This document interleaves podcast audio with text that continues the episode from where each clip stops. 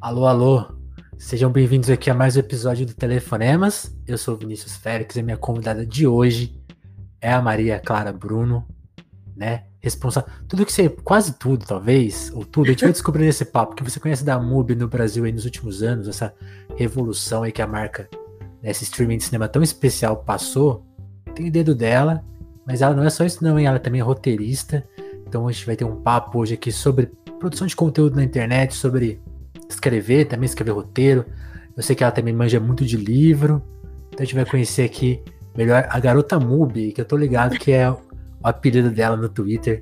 Que ela sempre dá uma causada, incomoda uma galera, não sei porquê. Né? Também vamos conversar sobre isso. Por que as pessoas estão tão, tão incomodadas com, com, algumas coisas de linguagem, né? Tipo, com uma, uma certa ousadia. Tem que ousar, né? Tem que ser alegre. E só antes de começar o nosso papo, explicar aqui a missão do Telefonemas. Vocês já devem conhecer, se aqui você está aqui pela primeira vez é promover esse papo aberto, né? Essa é, talvez descomprimir aí um pouco a internet, também te oferecer umas colas, assim, então, tipo, fica de olho nas sugestões, quem cola aqui, né? Que, que tipo de convidado vem aqui, que história que eles contam nesse nosso tempo, nessa nosso, nosso jeito. E eu faço mais propaganda ali quando gente estiver no finalzinho da live. Vamos direto pro papo. Maria Clara, você falou que o que eu posso acrescentar? Eu acho que você pode acrescentar muito. Eu queria que você já se apresentasse e falasse de onde você veio. Eu sei que você é do Rio, né? E como já começa contando um pouco da sua história, porque a gente vai chegar na MUBI e na, no roteiro. Eu já vi o seu curta, achei muito, fiquei com medo. Acho que funcionou. Vamos falar de tudo isso. Seja bem-vinda. Obrigada. Queria agradecer demais o convite e pedir desculpas aqui publicamente pelas 20 mil vezes que eu desmarquei isso aqui por motivo de trabalho. Super compreensível. Bom, eu sou Maria Clara, eu tenho 26 anos, eu sou de Nova Iguaçu, no Rio, então assim, subúrbio do Rio de Janeiro, Baixada Fluminense, tal qual Fone Pacheco e a esposa da Ludmilla. É... Bom, a minha trajetória é bem assim, muito em todos os lugares. Eu me formei pela SPM Publicidade e Propaganda em 2017 e durante a faculdade já estagiei em N lugares diferentes. Um deles foi na seção de comunicação e história de imprensa de uma editora do Brasil, que é o Grupo Editorial Sextante. E aí eu larguei o estágio para ir hum. para um trabalho na Disney, lá fora, trabalhar no parque, nos hotéis. Nada assim, com muito glamour, mas mais pela experiência. E isso foi logo que eu me formei. E aí eu fiquei naquele. É, e aí eu fiquei naquele limbo que muita gente fica depois que se forma, ainda mais no estado que o Brasil está e estava, de não uhum. conseguir emprego na área. Então eu fiquei muito tempo questionando se eu era boa ou não, o que eu ia fazer da minha vida. E é por isso que eu acho que não tem muito a acrescentar aqui, eu vou tentar dar o meu melhor. E aí, nesse meio tempo, eu descobri que os motivos pelos quais eu fiz publicidade, eu não ia conseguir só com publicidade, que eu precisava unir as outras coisas que eu gosto, que no caso cinema. Então, aí eu fui fazer curso de roteiro na IC, eu fiz em 2019 e 2020, foram dois anos ali. Foi aonde eu fiz o Mãe. O Mãe, que é o curta que você viu, é um curta de cinco minutos, que foi um desafio da aula para escrever algo em cinco até cinco páginas. Uau! Que outra turma de, de direção ia gravar, e aí o meu foi escolhido nesse projeto. É um prato de estudante, é com meu orgulho demais dele. Eu queria ter dirigido, hoje eu me arrependo de não ter dirigido esse curta, mas, né? Depois da de vez. eu trabalhei na coordenação de comunicação. Oi? Uma coisa de cada vez, né? é. é. Mas é porque naquela época eu ainda questionava mais ainda os meus talentos. Hoje em dia eu já falo, não, eu poderia ter tentado. Saquei. É. E aí eu fui trabalhar com Cabiria, porque uma coisa que, que eu aprendi da minha vida é isso. Em 2019 eu fui no primeiro Frapa. E eu não queria ir no Frapa, que é um festival de roteiro que tem em Porto Alegre, que é o maior da América Latina, porque era aquilo, eu estava desempregada, tentando me recolocar na área. Eu falei, cara, eu não vou gastar dinheiro com isso. E aí eu ouvi a sabedoria de minha mãe, que ela falou assim, cara, vai, vai ser bom para você. E aí no Frapa eu conheci as criadoras do Cabiria, que é um prêmio de roteiro que virou festival. Elas fizeram a primeira edição do festival em 2020. Eu trabalhei com elas no Cabiria, na coordenação de comunicação 2020-2021. 2020 não, 2019, desculpa. E foi em 2019 que eu conheci a MUBI, que eu conheci a minha antiga chefe. E aí, no fim de 2019, ela me roubou do Cabiria para lançar a Movie no Brasil e no início de 2020. E aí, eu tô na Movie desde então. Então, a MUBI, ela não. Por exemplo, a Criterion Collection, ela tem no mundo inteiro, mas ela bloqueia por VPN. Então, você não consegue assinar a plataforma. Então, você precisa do VPN para assinar, mas sem o VPN você consegue assistir. A MUBI nunca bloqueou. Então, teoricamente, desde que a MUBI surgiu, há 15 anos atrás, você poderia assinar a MUBI no Brasil. Só que aí você pagava em dólar, não teria tanto conteúdo regionalizado, não tinha suporte nem redes sociais oficialmente a gente chegou no Brasil com. Isso. Não, foi em 2020. A MUBI chegou no Brasil oficialmente em janeiro de 2020. Assim. Caramba, que, que ano para chegar, né? É. E foi bom pra gente, porque a gente chegou em janeiro de 2020, mas com as redes sociais mesmo, mas quando eu entrei, que foi final de março, início de abril. E por incrível que pareça, foi um bom cenário para você lançar uma plataforma como a MUBI no Brasil. Por conta da pandemia, as pessoas querendo conhecer algo novo, as pessoas cada vez mais consumindo conteúdo dentro de casa. E a proposta da MUBI já ajuda, porque era aquele conteúdo selecionado, que e tinha gente que já conhecia, então poderia ter sido pior. Eu acho que talvez tivesse sido pior se não tivesse o cenário Sim. que a gente encontrou em 2020. Vocês estavam com as pessoas em casa, tipo assim, vocês tinham tudo para dar esse suporte quase emocional, né, para quem ficar, ia ficar em casa nesse período, né? É, e foi, foi um sucesso global tão grande, assim, o número de assinantes aumentou tanto em 2020, até nos outros países, que foi quando a gente tomou rua. Baixada Fluminense é assim, gente, carros estão tá passando, ótimo. faz parte. É... então, tá que a gente tomou a decisão, em 2020 mesmo, se eu não me engano, foi em maio ou em junho, não lembro agora o mês, de abrir o acervo da MUBI. Então, a gente, a gente continua tendo a curadoria, um filme novo por dia.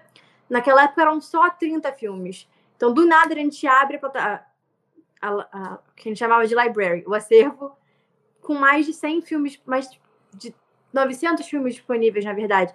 Então, hoje você tem milhares de filmes na plataforma que você pode assistir e ainda assim você ganha um novo por dia. É. Eu, eu, lembro, então, eu lembro dessa época, assim, você, você entrava, aí tinha, tinha isso, né? Tipo assim, cada diazinho do mês era bem bonitinha a lista, né? Tipo, uma fileirinha. E quando o filme chegava lá na ponta, acabou, você não tinha mais como ver, né? Era um sistema legal. Dava até uma pressionada, tipo, assiste aí, vai. Eu, é, eu achava ousado. E aí é louco isso, porque vocês começam as redes sociais e isso que eu queria entender, como que foi esse processo, assim, porque você usa uma linguagem muito da internet brasileira e o MUBI tem, carrega um pouco dessa coisa mais sisuda, né? São, são filmes mais que tem essa, essa aura cult, né? Então seria uma coisa mais, ah, não pode brincar, não pode né? Sempre tem mais. Como que, como, como, como que você desenvolveram isso? E aí acho que é até uma curiosidade minha muito particular assim. Como convencer os gringos a entenderem, tipo, o que vocês estão fazendo aqui? Porque é uma linguagem muito nossa, né? Eu imagino que tem um processo aí. Olha, assim, é, foi complicado. No início ainda era aquela tinha uma certa uma certa indiferença para eles. Eles não gostavam que eu usasse, por exemplo, legendas muito longas, só que eles eventualmente entenderam que em português tudo fica muito grande. Ainda mais a gente tá lançando o mesmo filme em comum, então tem que traduzir algumas coisas que eles mandam, e aí ficam grande, mesmo adaptando o máximo que dá. Exclamação era um problema também no início. Eles não gostavam de assim, muita exclamação, porque lá fora eles não usam. Mas conforme eu fui pegando o ritmo da MUB, mostrando meu trabalho, fui ganhando a confiança deles nesse sentido de que eu posso fazer as coisas para o Brasil Massa. sem sair do tom de voz da MUB. E eu, Maria Clara mesmo, eu não gosto muito de uma rede social de marca que ela fique muito brincalhona. Porque, querendo ou não, ainda é uma empresa. Você está falando do seu trabalho do trabalho dos outros. E na MUB é muito tranquilo de brincar com isso, porque é muito rápido, tudo é muito rápido. E com as outras marcas também, assim, você tem que pensar muito rápido. E ao invés de eu brincar com um meme, na hora que ele tá acontecendo, fazendo um meme com aquilo, eu brinco de uma forma, com algum filme do meu catálogo, alguma foto que eu tenho de alguém. As pessoas vão entender que é um meme sem eu falar deliberadamente que é um meme. Então, mesmo de uma forma mais séria, eu ainda consigo manter um tom mais jovial do brasileiro, sem sair muito do tom de voz da MUBI e sem entrar naquela seara muito brincalhona. Tipo, é uma empresa que eu sou amiga do pessoal, mas Massa. eu ainda sou uma empresa. Imagino que esse, esse, desenvolvimento você fez assim muito calculado ou foi na erro e acerto assim? Como que foi para desenvolver isso? Porque você já vinha de uma experiência anterior de rede social ou também foi seu primeiro trampo com rede social? Tipo, não, vou desenvolver uma linguagem de rede social que vai funcionar, tipo assim. Quanto, quanto tempo você demorou para fazer isso? Eu trabalho, eu já trabalhei antes com redes sociais, mas mais tipo no escopo geral da comunicação mesmo, no festival e tudo mais. Mas sempre gostei muito de redes sociais. E aí eu acho que na MUBI tem muito de acerto sempre, principalmente com até onde você pode levar uma brincadeira mesmo de uma uhum. forma mais séria. Mas tem também o planejamento estratégico da coisa. Então, eu sei quem é o meu público-alvo, porque eu sei quem é a maior taxa de assinante da plataforma. Então, eu sei como eu tenho que falar com aquele pessoal. Mas eu também tenho aquelas outras parcelas de pessoas mais velhas que assinam a MUB, que acompanham as redes. Então, eu não posso fazer uma comunicação que contemple só um lado, tem que contemplar sempre os dois. Então, tem toda essa estratégia de, de pensamento na hora de saber como comunicar alguma coisa. E é muito engraçado quando fala em redes sociais, porque, por exemplo, um post que eu faço no Instagram, se eu fizer da mesma forma no Twitter, ele pode dar muito errado. Então tem isso também. Eu tenho que ter a noção de como Saquei. cada rede social se comunica, como cada público dentro da rede social se comunica. Não, legal isso, sim. E aí, tipo, pra, pra, pra, que aí tem uma coisa, você falou, você falou da, das linguagens específicas, tipo, e, e, é uma coisa que você falou, né? Muito rápido. Então, tipo assim, a, a própria avaliação da rede social, você não, você não, ela não é fechada, né? Quanto tempo você gasta assim, em rede social? Tipo, porque ainda tem uma coisa assim, é um ambiente meio inóspito às vezes, né? Meio ruim ficar tanto tempo, né? Mas você tem que ficar lá, tipo, porque você tem que avaliar, tipo, ah, agora o Instagram tá mais lado, o Twitter mudou, agora não entrega mais, sei lá, vídeo, vou começar só a postar em... Quanto tempo que você gasta, assim? Quantas horas? Ó, teoricamente, e como manter isso de uma forma saudável? Então, não tem muito, porque você trabalha até fim de semana, mas teoricamente na MUBI a gente respeita muito o horário de trabalho. É de 9 às 6, e você faz, por exemplo, quem tem mais time, porque o, time do Brasil sou eu e minha chefe, e só eu faço redes sociais. Então, os times maiores, por exemplo, o time global, eles têm chips que eles trabalham para responder às pessoas. Então, fica mais saudável para eles. Só que por eu gostar muito do meu trabalho e eu gostar sempre de estar interagindo com as pessoas, vendo o que elas estão falando, pegando feedback, porque querendo ou não, a gente presta atenção no que funciona ou não, porque as pessoas estão falando o que elas querem. E com a sociais também, com o meu papel, eu sempre anoto as dicas até de programação. Então, assim, ah, eu quero mais David Lynch, eu pego, eu anoto todos os nomes e toda reunião de programação que eu tenho, eu levo as referências. Então, eu presto muita atenção. Eu trabalho de 7 às 3 da manhã. Não é saudável? Não. Fim de semana também. E eu já tomei esporro de muita gente no Twitter que me vê online respondendo as pessoas. Tipo, ah, alguém manda o estagiário dormir. Eu, tipo assim, antes eu tivesse um estagiário. Sabe? Não tem. Ah, vou avisar a mim mesma, pode deixar. É, vou avisar a mim mesma. Mas é, porque eu acho que muito do da MUBI é o fator humano. É a curadoria. E por funcionar Sim. diferente de outras plataformas, a gente pega muito público naquilo de fazer algo personalizado para ele. Então, eu não me importo de ficar até três da manhã respondendo thread, dando dica para as pessoas, como eu já fiz várias vezes, sabe? Mas eu sei que não é saudável, mas trabalhar com redes sociais não é saudável para ninguém, independente do horário de trabalho. Porque o usuário de rede social, ele não consegue entender que por trás da empresa tem pessoas. Então, eu já recebi áudio no Instagram de gente que assina muito me xingando de filha da puta pra baixo, perdão a palavra. Que isso? É. E seria interessante se o público tivesse um pouco mais de respeito também, porque eu entendo que todo mundo tá frustrado, que às vezes as pessoas não gostam de alguma coisa. Mas tem também, tipo assim, ah, uma reclamação de alguém que não é do serviço em si, mas que é do que eu posto. E por saberem que sou eu, as pessoas fazem comentários às vezes muito mais afiados e muito mais direcionados e que a gente acaba vendo por conta de todas as plataformas que a gente usa para analisar rede social, para filtrar, para pegar mente. Então a gente tem tudo, tipo, eu consigo ver tudo. Tudo que acontece eu vejo. E aí. Saquei. Deixa de ser saudável nesse sentido. Mas dá, a gente dá um jeito. É, é, é isso que eu queria voltar, assim, porque você mencionou uma coisa importante, tipo, você se formou em publicidade e sentiu que precisava. Aí você vai pro exterior, trabalha lá na Disney e, tipo assim, você queria ter uma formação mais completa, você vai estudar roteiro e tal. E, tipo assim, você fez canal no YouTube, né? Você, a sua veia de comunicação já tava já por aí, né? Você trabalhou ela de diversas formas, falando de livro. E então você já, já você tem um rosto conhecido à parte desse trabalho, né? Você acha que isso afeta de alguma forma também? Não. Pro bem e pro mal, né? Assim, eu acho que é. Prévio a MUBI, não. O que eu tenho medo, às vezes, é hum. das pessoas não conseguirem separar o pessoal do profissional e elas me levarem muito a sério no meu Twitter. Isso, às vezes, me dá um pouco de receio.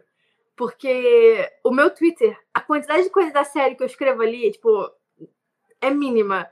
A maioria do dia é, tipo, shitposting, eu falando de Booksmart e de filmes assim.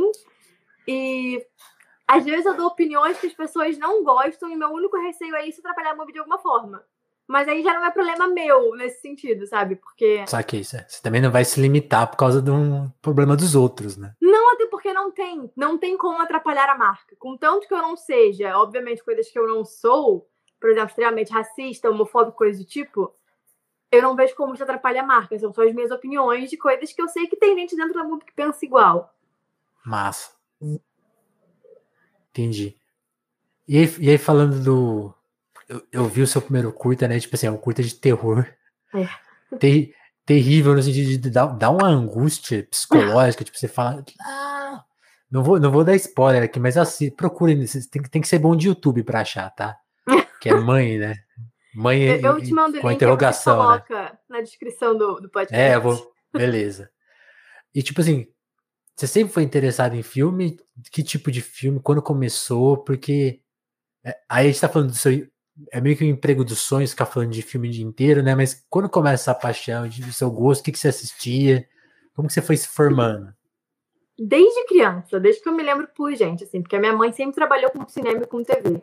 Ela trabalha com produção há mais de 30 anos. Olha lá, seu áudio voltou a chiar. Alguma, alguma coisa que você mexe. Ah, não mexi nada, tô quieta, vou sair e vou entrar. Pera aí. Eu acho Beleza. que é a rua.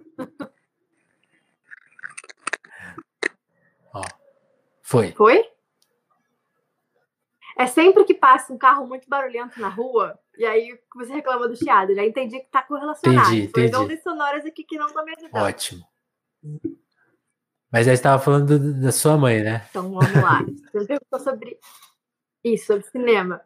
E, me, e, meu pai também sempre gostou muito de, de, cinema no geral, só que ele era apegado a cineastas específicos, porque ele é italiano e tudo mais. legal. Então eu lembro que na casa dele na Itália, eu tinha uns 5 anos. Ele me deu um VHS de presente que era o Titanic com um CD. Em italiano, não entendi uma palavra, mas eu acho que eu vi o VHS mais de cinco vezes, sem entender nada, e eu fiquei fascinada naquele filme. E foi meu pai que me apresentou, por exemplo, Dario Argento, que eu amo, que é o cinema favorito dele. É, Poderoso Chefão. Ele era. Ele tem uma carta que o Ennio Morricone escreveu pro meu pai, então toda essa parte assim, do cinema mais clássico nesse sentido italiano foi meu pai que me apresentou. Mas eu sempre fui muito fissurada por entretenimento de uma forma mais geral. Tanto novela quanto filme. Então, assim, é, é muito legal falar de filme o dia inteiro. Só que gera um outro nível de paranoia, porque às vezes você não consegue ver um É filme. verdade.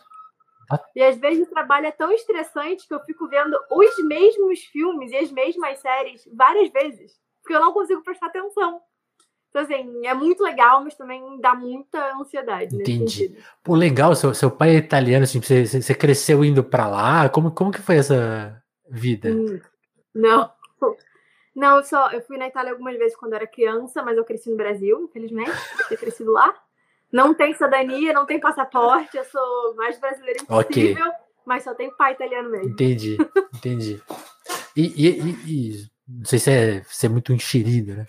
Mas eles, eles trabalhavam com comunicação, tipo assim, eles te estimularam nessa área em algum sentido, ou eles faziam coisas completamente diferentes?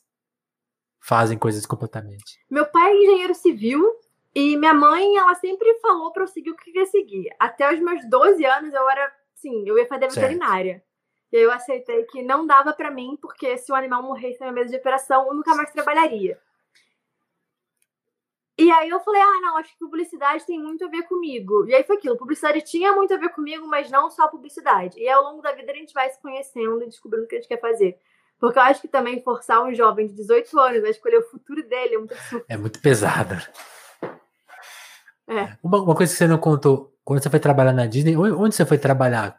Detalha mais essa experiência, assim, tipo, mudar do Brasil. Como, como que é o dia a dia nesse ambiente? Cara, foi trabalho assim comum, digamos assim. A primeira vez que eu fui foi em 2015, no meio da faculdade, fiz aquele intercâmbio deles de trabalho de três meses. E aí eu trabalhei nos parques nos hotéis, na parte dos restaurantes, que é o que todo mundo geralmente faz assim no Brasil para trabalhar fora de intercâmbio, porque eles pagam salário semanal e ali você tem onde morar, que eles te dão transporte, você tem que pagar comida e tudo mais. E a segunda vez eu fui para trabalhar com hospitality, que é o que eles chamam de hospitalidade mesmo, né? Então a gente ficava controlando os grupos de turismo da América Latina que fossem para lá no verão, porque era muita gente. E aí me colocaram no hotel para coordenar a logística dessa galera. Entendi. Mas foi isso que eu fiz, assim. E é muito, é muito parecido com morar no Brasil. Tirando o preço das coisas, é tanto brasileiro que às vezes você mais escuta português do que inglês. Só.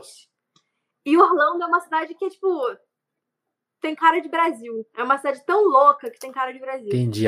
Por isso que a, é, a classe média realmente acha que é americana, então. Elas estão todos em Orlando, então. Entendi. Em Miami também. Mas é. Sabe que Orlando é muito louco mesmo. Se você jogar no Google Florida Man e alguma coisa, de qualquer coisa, vai aparecer uma notícia mirabolante sobre alguém na Flórida que fez alguma coisa muito louca. É, é uma cidade, é, é um estado de pessoas alucinadas, assim. É muito esquisito. É, é muito parque, né? Acho que é, é muito capitalismo. Aí eles ficam. Não tem muito o que fazer. Aí mas eu é. vou pesquisar, nunca, nunca me interessei, vou ver o que loucuras na Flórida. E aí, tipo, falando, voltando a falar do seu interesse de cinema, tipo, aí você começa a estudar roteiro e tipo assim, eu sei que você tá bolando coisas assim para frente, né? Como que é esse processo do estudo, tipo, porque fazer o primeiro curta tem né, tipo assim, é uma coisa que você falou, né? Ficou na mão de outras pessoas, outros estudantes, né? Mas aí você continua estudando mais e, tipo assim, vem, vem, vem aí, né? Vem aí mais filme, né? Vem, o que, que você pode é. contar disso? Que, que processo de... E também como escrever trabalhando tanto, né? Que horas que você escreve? Não tem, não tem como escrever trabalhando tanto, é muito difícil. É uma das coisas que às vezes mais me frustra, que nem fim de semana eu consigo parar de trabalhar para escrever. Mas a gente dá um jeito. É... A, meu plano é conseguir gravar um próximo curto ano que vem que eu tô trabalhando nele agora, que é outro curta de terror, que é o gênero que eu mais gosto. Mas o mais importante de tipo, trabalhar com roteiro e com cinema no Brasil é entender que a realidade do Brasil não é igual lá de fora. E nem a lá de fora tão dourada e brilhante como Sim. todo mundo acha. Eu, na minha ingenuidade de 26 anos, achava que futuramente eu poderia sobreviver só trabalhando com roteiro. Mas eu sei que para eu manter o nível de qualidade de vida que eu quero, eu teria que continuar no meu day job, por exemplo, seria a MUBI. E aí eu vejo, eu tiro isso muito por quem trabalha comigo. Tem um rapaz de Nova York, ele trabalha na MUBI dos Estados Unidos, ele é produtor e ator, ele tem vários créditos em filmes incríveis. Tem até um na MUBI que ele participa da produção, que é o N a, a 13 mil pés. E ele trabalha na MUBI. Então, assim, é, ele precisa da MUBI para sustentar os projetos dele. E isso é uma verdade tanto do Brasil quanto de fora do Brasil, se você não for uma uhum. pessoa gigantesca. E a gente faz quando dá, sabe? Como pode, como muita gente no Brasil. Então, eu tenho alguns pratos de série que foram para festivais, para laboratórios. Eu tenho um roteiro de um curta, que é esse que eu estou trabalhando para rodar no que vem, se tudo der certo, que está no laboratório agora, que foi finalista de um concurso de roteiro ano passado. Então, assim, eu tenho planejamentos para um longo, eu quero rodar também, que é um longa de terror, de, de vampiros, adolescentes, crianças, na verdade. Crepúsculo brasileiro? E é isso, sim. não, não, não. É uma metáfora para primeira menstruação e descobrimento sexual. Massa. E culpa católica, teoricamente. Chega, chega. Mas vai ter que sair e entrar de novo. Ah, não acredito. O pessoal. Calma aí, já volto. Pula... Deixa eu tentar mutar o microfone. Tenta. Volta. Foi. Fala mais um pouco. Não. Foi? Não, continua. É, um, tá, é uma aí, coisinha que, que pegou a gente hoje. Normal. É. Pronto. Vai dar tudo certo. Tá, tudo sob controle. Então vamos. Aí, ó. Chegou até um pessoal a mais aí, ó. Boa noite. Vai, vai dar certo, vai dar certo. Vai, tem que dar. É, olha, nem a câmera do meu computador, que estava funcionando normalmente, está colaborando hoje, mas tudo bem. Tudo sob controle. A gente estava falando de, de, dos seus planos de filmes, né, de projetos. Vamos falar de cinema, tipo assim, porque queria que você falasse dos seus filmes favoritos, porque tem uma coisa também, né? Você perguntou como que, você me chamou a minha atenção. Foi pelo trampo no MUBI que eu vi chamar a atenção. A primeira vez que me chamou a atenção foi uma vez que sof... eu não sei, eu nem lembro direito o que aconteceu. Mas teve, tipo assim, um hate e eu, não, eu, eu, nem vi o que aconteceu, porque eu vi, eu vi as pessoas te defendendo, né? Aí que eu te descobri.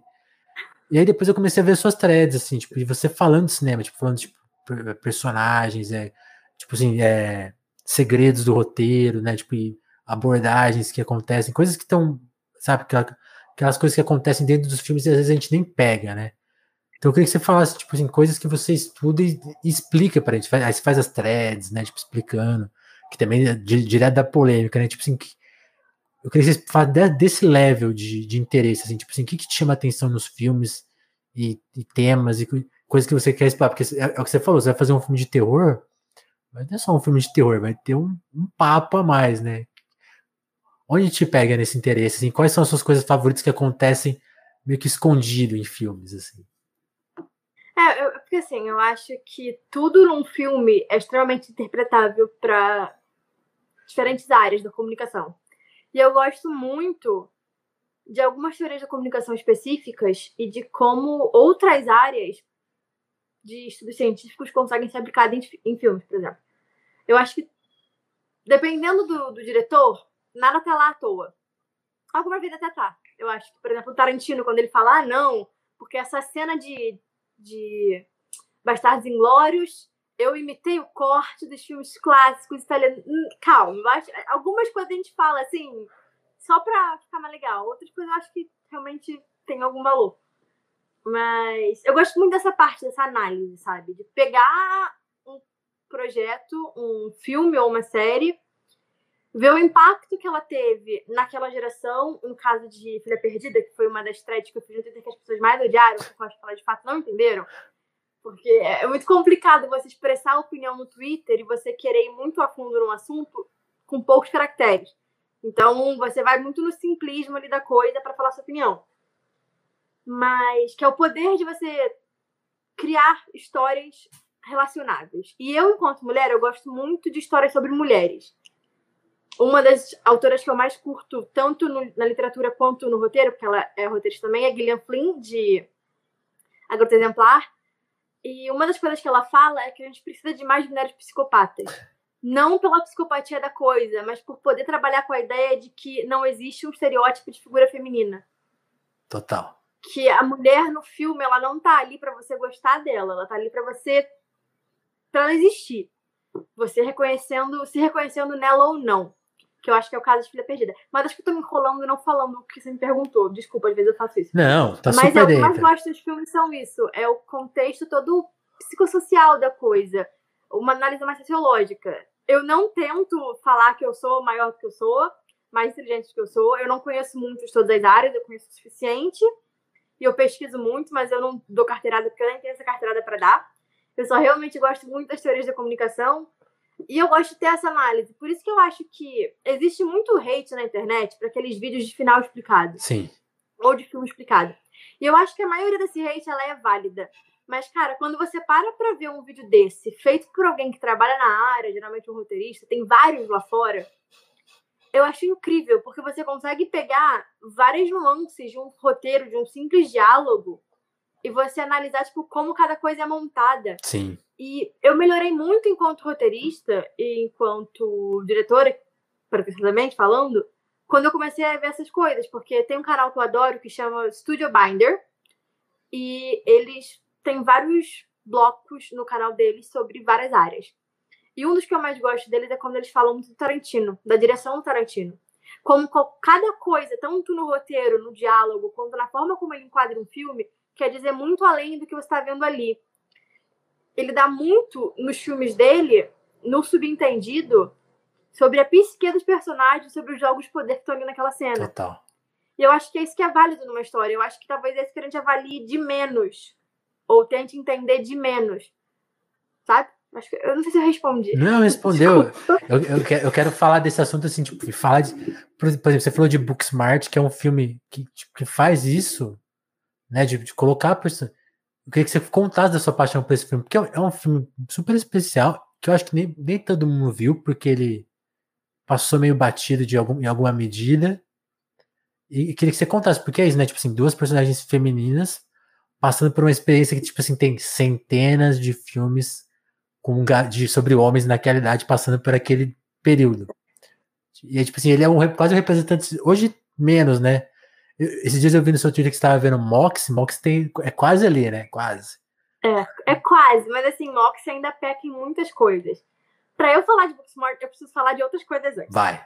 É, os motivos pelos quais também eu fui para publicidade e fui para o cinema, que é a representação dos corpos femininos na mídia, como, como a gente constrói uma sociedade com base em falsos ideais e de como isso também é prejudicial para a figura masculina. Total. Então tem dois documentários que eles foram assim cruciais na minha vida. Um deles foi no meu primeiro, eu assisti no meu primeiro ano de faculdade, acho que até antes, porque ele é de 2011, que é o Misrepresentation. É, e é feito por uma atriz. Ele, esse documentário, ele não é complexo, ele não é muito completo. Existem informações até bem rasas ali, mas ela toca em pontos cruciais sobre como. Tem no MUBI esse filme, não tem? Não, não? meu sonho que tivesse. Olha. Tinha na Netflix, mas não tá mais em nenhum streaming. Tem um link de torrent rolando por aí, não é difícil de achar. Ele foi até parte do clube do filme da Oprah, se eu não me engano. Massa. Então realmente não é muito difícil de achar. Mas você não vai achar no Pirate Bay e nem nos outros sites. Tipo, tem que achar num site específico, assim, de até assistir online. Porque é um torrent muito antigo. E é um filme que eu sempre recomendo para as pessoas entenderem como a publicidade ela representa grande parte do problema, mas a publicidade sozinha, ela não faz nada. A publicidade precisa da TV e do cinema para vender a ideia dela. Total. E Booksmart entra nesse sentido, porque é incrível como o homem ele pode ser o que ele quiser, como ele quiser também. Óbvio que o, machismo ele afeta a masculinidade do homem nesse sentido. Tem um documentário maravilhoso que é The Mask You Live In, que mostra como o machismo também é muito prejudicial para os homens, a, toda a estrutura de macho alfa e tudo mais. Mas querendo ou não, você vai sempre ver um filme, ainda hoje ainda existe muito, que o homem teoricamente é feio, que geralmente usam Jack Black, que eu não acho um homem feio, mas está sempre com uma mulher linda. Sim. Mas você nunca vê o oposto, porque o oposto não pode acontecer. Então o homem sempre teve mais liberdades para tudo, para experimentar, para viver. E é a vida do Diário inteira. É. E os filmes adolescentes, eu fiz até um vídeo sobre isso, mas que eu privei no YouTube porque hoje dia, aquele áudio me irrita. Mas eu acho que eu vi como... esse vídeo, hein? Antes de você é. sumir com ele. é, é uma breve análise sobre como o cinema e a TV moldam a vida sexual das mulheres. O que eles podem ou não experimentar, o que a gente, como a gente deve ou não se comportar e tudo mais. E Booksmart entra nisso, porque os filmes de mulheres, eles vão sempre algo mais na linha, adolescente falando, né? Tipo, meninas malvadas. Então são sempre meninas magras, geralmente tem muita competição feminina. Uhum. E os homens podem viver a vida deles na diversão, mas as mulheres não, elas são sempre muito privadas de tudo. E Booksmart é fantástico, porque ele entra num cerne que, querendo ou não, ele tem poucos anos de diferença para Moxie, mas Moxie você não tem nenhuma menina gorda. Gorda mesmo no papel principal. Sim, é verdade. São só meninas magras, padrão de beleza em alguns sentidos, outras não. Falando básico. E eu acho que e Booksmart é fantástico porque a Amy, ela não é uma personagem perfeita. Ela consegue ser bem insuportável, muito quando ela quer. E ela tá vivendo a vida dela. E, e aquela sequência de Barbie que tem ali, aquele é o filme da Barbie que a gente deveria ter, que a gente nunca vai ter. Eu não gosto de criticar um filme antes dele sair, mas eu já não aguento e não suporto a ideia de um filme da Barbie pela Greta Gerwig estrelando a Margot Robbie. Eu acho que nada de bom pode sair Será? tipo, no sentido maior da coisa. Eu, eu, eu tô com a expectativa então, que, a, que, a, que, aquela foto de divulgação pode enganar a gente, né? Porque aquela foto, assim, parece que vai ser o pior filme da história. Mas será? Não sei. É porque eu, gosto da Greta Gerwig, mas eu acho que ela entra muito na mesma seara que a Lena Dunham entra também. Uhum. Que é muito a vivência da mulher branca classe média norte-americana. Classe média alta, no caso, Lena Dunham sempre rica. E um dos únicos motivos pelos quais eu não consigo realmente parar de assistir nada que ela não faça é porque, querendo ou não, o que ela fez em Girls na HBO é algo que ninguém antes dela teve a coragem de fazer. Que é colocar uma mulher gorda ativamente transando na TV sem esconder nenhuma parte do corpo dela, sem ter vergonha nenhuma. Uhum. E a gente só vai ganhando representatividade ao longo tipo, das décadas, principalmente agora, com séries que quase ninguém fala.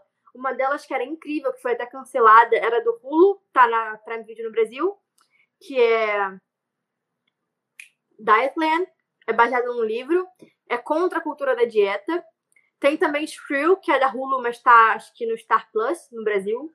E é uma série que aborda uma coisa que poucas mulheres sabem, que eu só fui aprender com essa série.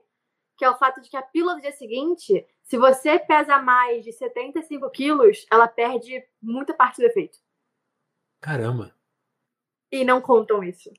E a personagem principal, não é spoiler, ela começa a série grávida por conta disso e ela não sabia. E aí a série vai se envolvendo. É. Então, tipo, eu acho que a importância de Booksmart é isso. São mulheres reais, eles são adolescentes vivendo a vida delas. Sim. E você tem até uma competição feminina, que não é nem muito uma competição, é mais bullying de escola, mas que no final elas se acertam, sabe? Sim, sim. O Booksmart é um filme perfeito, é um filme que eu queria ter feito, assim. É um filme que eu me arrependo de não ter feito antes. É, né? E, e, e sei lá, é, é, é um filme. Tem essa coisa, assim, é um filme que você se sente bem depois que você vê. Você fala, pô, que é, é uma sensação que eu tô vendo muita gente ter agora com o Heartstopper, né, do, da Netflix, assim, tipo, pessoas, nossa, se eu tivesse visto isso na minha adolescência, teria, seria tão mais bem resolvido, e teria, so, assim, tipo assim, propostas narrativas novas, né, tipo assim, não caem nos lugares comuns, tipo, não, sei lá, mas fazer uma série sobre relacionamento entre, né, um relacionamento gay que ninguém apanha, ninguém só, não tem, tipo, não tem, ninguém é assassinado, né, por causa disso, tipo assim, é todo possibilidades. E, tipo, tem, eu, eu, eu, não tinha pensado nesse aspecto, tipo assim. E isso que você falou da Lena Dunham é interessante, né? Uma coisa que eu lembro, que vale mencionar de Girls, quando tava muito no comecinho, acho que antes da série acabar, ela falou isso. Ela falou assim, ela meio que previu, assim, ela falou assim, ó o que vai acontecer. O Adam Driver vai ser, uma, vai ser o ator dessa geração. Ele vai pegar muitos papéis. Eu não vou ser chamada para nenhum papel. Anota, tipo assim, ela falou assim, anota aí o que vai acontecer. Assim, anos depois ele tava fazendo Star Wars e todas elas quase que sumiram, assim. Né? Tipo assim, ela. nenhuma despontou como atriz, né? É, assim, mais ou menos. É porque assim, ah. elas não precisam disso. É muito incrível, tipo, como Girls é o reflexo do nepotismo na indústria americana. Todas elas ali são filhas de alguém muito famoso, de alguma área da cultura diferente, seja das artes plásticas, do cinema ou da música. E a atriz que faz a Marnie, agora eu não lembro o nome dela, ela até fez tipo, Corra e alguns outros filmes, só que nenhuma delas é tipo, oh meu Deus, que atriz maravilhosa. Elas são mais, tipo, visualmente atraentes. Só que a Lena Dunham, por mais que ela seja assim, ela tem um humor ácido, ela sabe escrever muito bem, ela tem falas incríveis o fato dela não pegar muitos papéis, acho que tem mais a ver com quem ela é, ah. como ela é, do que fisicamente, sabe? Saquei. Porque ela e a Amy Schumer, eu coloco as duas no mesmo patamar. Só que ela anda um pouco acima, porque ela fala coisas piores do que a Amy Schumer, que hoje em dia está falando piores, coisas piores ainda. Tá errando um pouquinho a mão, mas, né? É, ela sempre errou, na verdade, mas é que pessoas eram mais agradáveis com ela por algum motivo. Só que. É, é porque eu acho que no caso da Lana Dunham tem muito mais a ver com isso do que com qualquer outra coisa. Mas é um fato de que isso existe na indústria, principalmente coisas estereótipos. Por exemplo, a Rebel Wilson, ela sempre pega os mesmos estereótipos e ela fez, ela, ela fez uma piada com isso no BAFTA desse ano, que ela apresentou um prêmio ou a, ou a cerimônia, não lembro agora. Que ela fala que ela emagreceu para pegar papéis mais sérios sendo que uma das coisas que ela falou é que ela emagreceu para poder ser mãe ou algo do tipo. Só que é uma verdade, porque querendo ou não, a Adele, a Adele sempre foi linda. Mas por que a Adele é linda agora? É bizarro, né? As, por que, que tipo, as pessoas falam isso sem medo nenhum, fazer... sem, sem prestar atenção no que estão falando, né? É.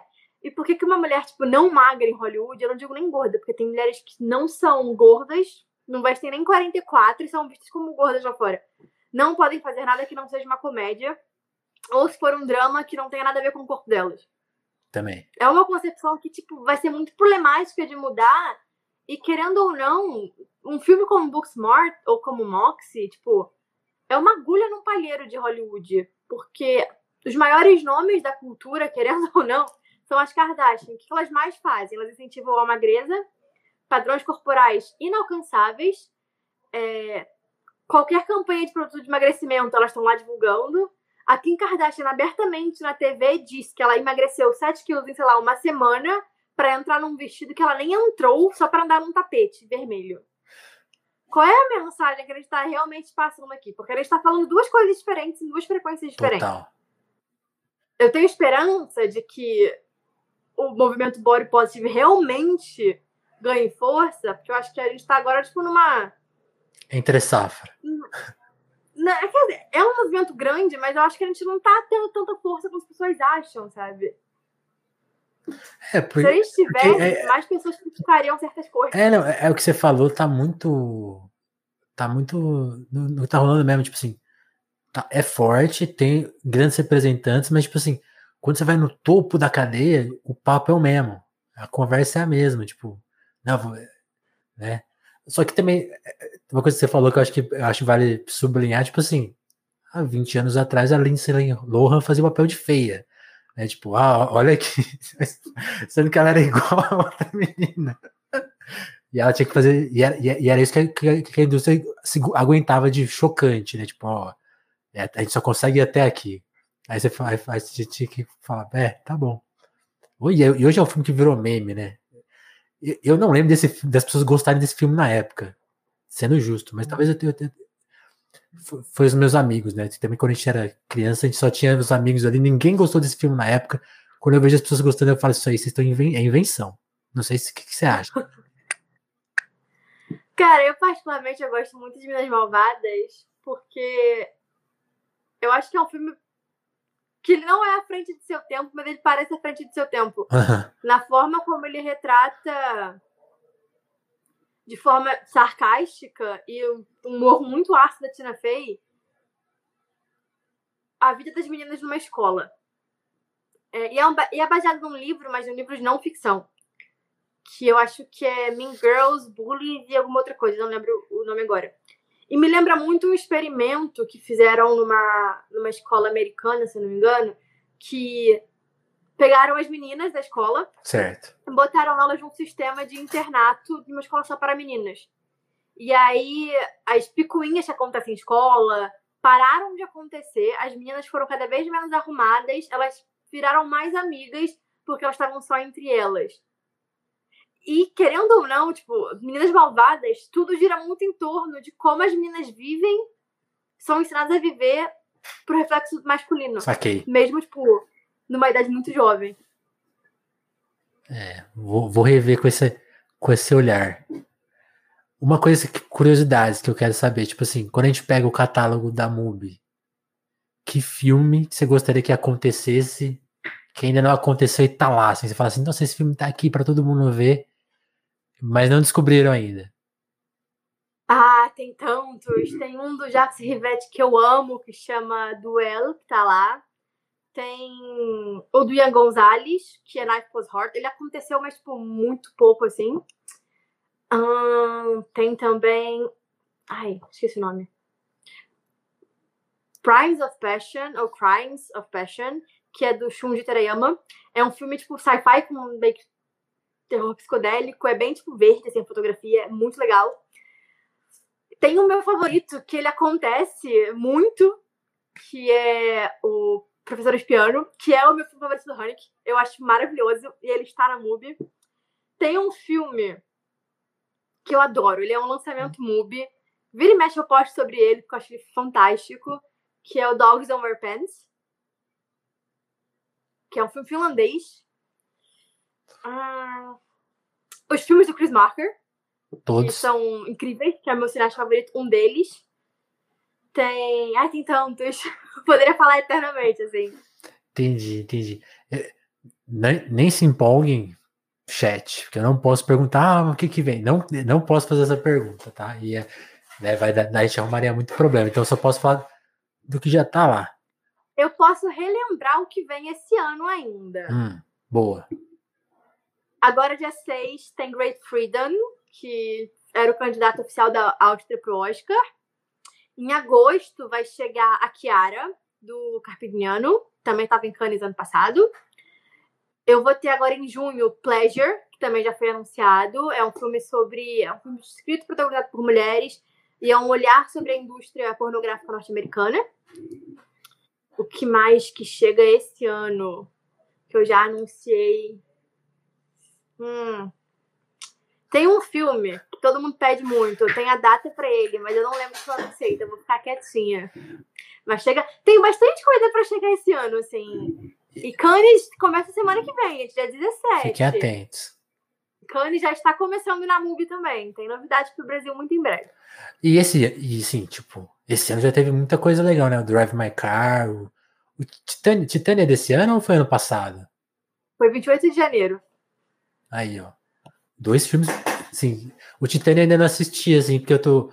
Quando, quando você dá play nele, aparece uma mensagem assim: esse filme é chocante, né? Então eu ainda tô me guardando para ele, mas vale a pena, né? É, não assista comendo. Eu tenho um amigo de São Paulo, ele foi ver na mostra. É. E eu vi ele na fila com pipoca. Ele ficou revoltado comigo, que eu não avisei pra ele, pra ele não comer durante o filme. Principalmente no início. Mas é ah. é aquilo, assim. Tem cenas que podem ser um pouco, né? Diga do Cornal. Sim. Inclusive, o curta dela tá na MUBI, o primeiro curta dela, o Júnior. Que é com a atriz que fez Raw. Ah, é, tem o Raw, né? É...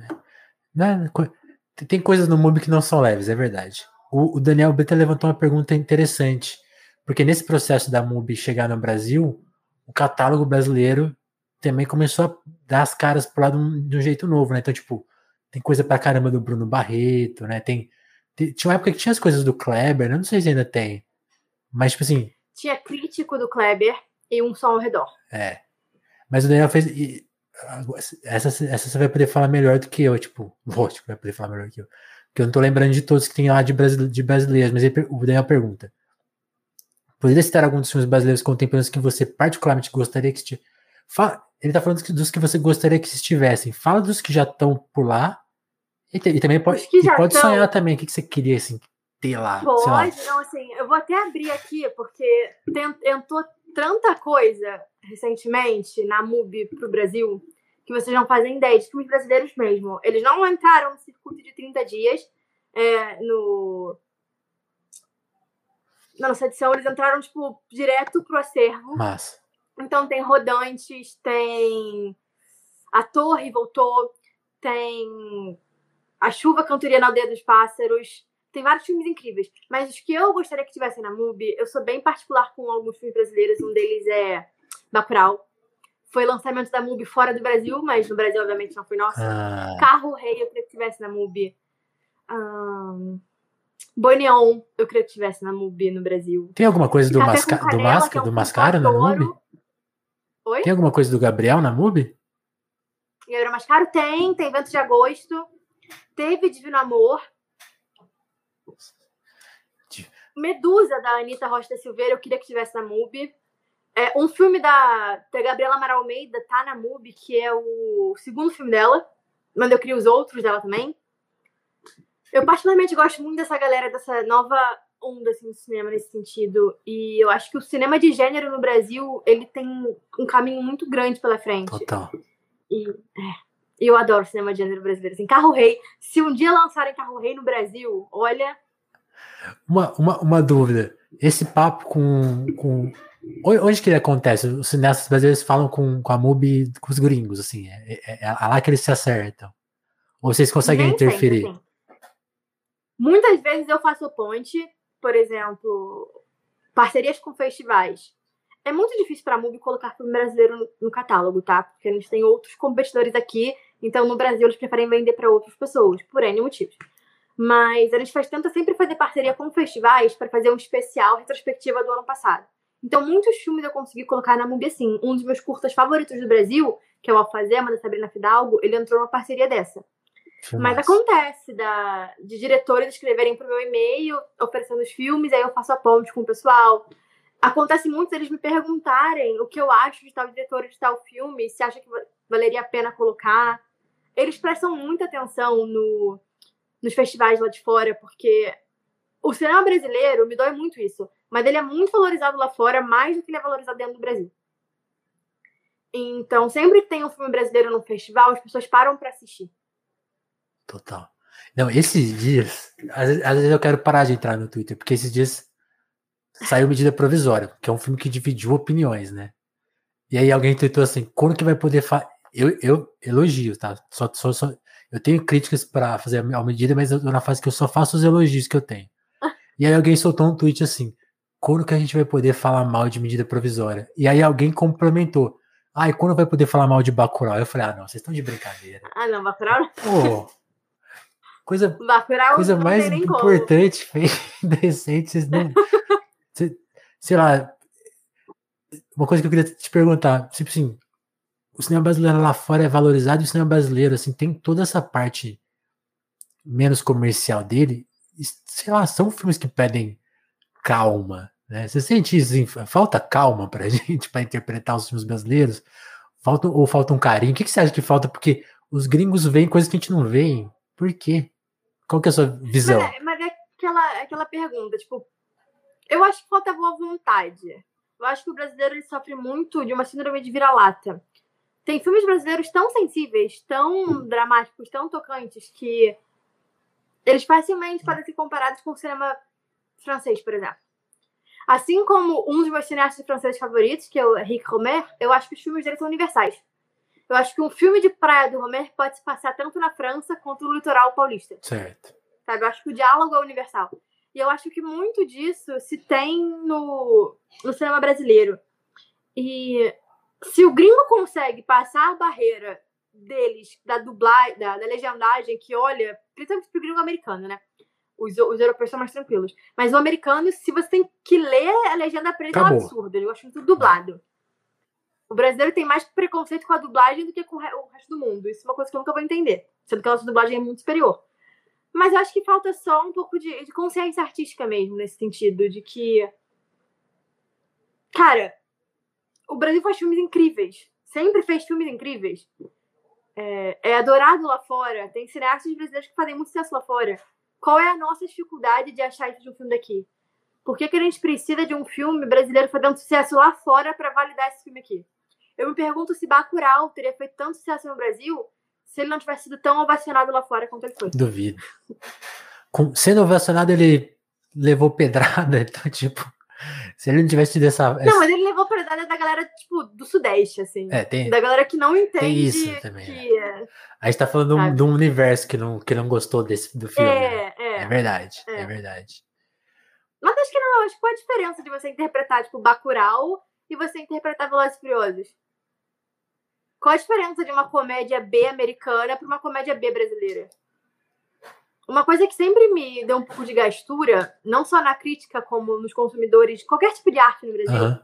é aquela mania muito chata que as pessoas têm de chamar qualquer coisa que elas não gostam de lixo. Primeiro, com as falta de respeito com o profissional, porque você não gosta, não é um lixo, é o trabalho de uma pessoa. Vamos ter pelo menos um mínimo de diálogo aqui. E as pessoas têm uma mania de pensar e criticar um filme como elas queriam que o filme fosse, não como o filme é. É a coisa que mais. Eu entro no letterbox e começo a chorar toda vez. Pô, porque é. o roteiro não é assim, assim, assim. O cara não quis fazer isso, não adianta você bater nele. Não é isso é, a intenção. A ideia do cara é aquilo, então avalia a ideia do cara pela ideia do cara. Fora aquilo também, tipo assim, ah, eu tô vendo um filme para adolescente. É um filme para adolescente. O público-alvo é 14 ou nem menos, 12 a 16 anos. Uhum é um filme para adolescente, não é um filme que ele vai conversar tanto com alguém de 35. Então se coloca, tipo, numa outra nível de cabeça. Lembra como você era. Pra avaliar aquele filme, sabe? Total. Pô, pô Má, é, a gente passou. Né, vou, vou, respeitar o horário que a gente combinou e te, te agradecer. Mas vou te fazer mais uma pergunta, tipo assim, o que, que você conta? Assim? Você, já, você já contou um pouco das coisas que você está planejando fazer, mas fala para as pessoas. Você, você, você pensa em voltar pro YouTube uma hora? Ou vai, vai ficar só fazendo thread? Pô, fa, fala, fala um plano assim que você tem. Pode ser até um plano assim bem abstrato. Não, sei lá, daqui 10 anos eu quero estar tá fazendo tal coisa.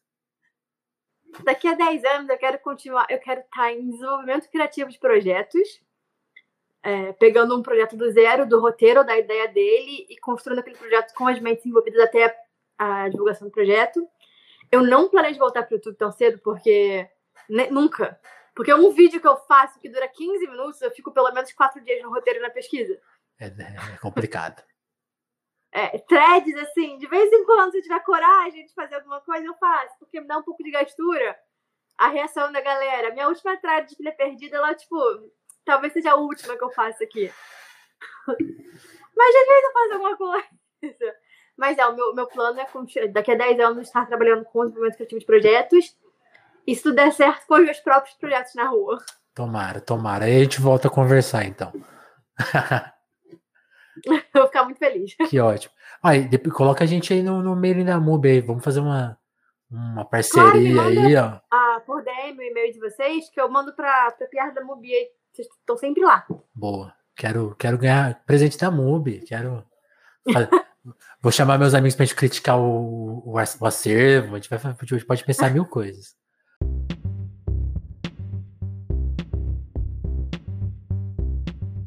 Mas brincadeira, brincadeira à parte. Queria agradecer muito a MAP ter colado, toda a turma que colou aqui.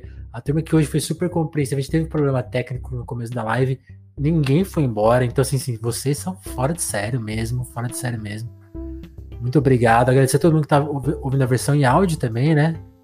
É, tô, eu, tô, eu tô mantendo os dois papos aqui na, na gravação, porque para informar mesmo, quem tá no YouTube, saiba que a gente tá na, nas plataformas de áudio. Quem tá nas plataformas de áudio, saiba que a gente tá no YouTube, inclusive com a vantagem. No YouTube os papos saem muito antes, porque cada plataforma tem seu ritmo, então no YouTube a gente não para de trabalhar.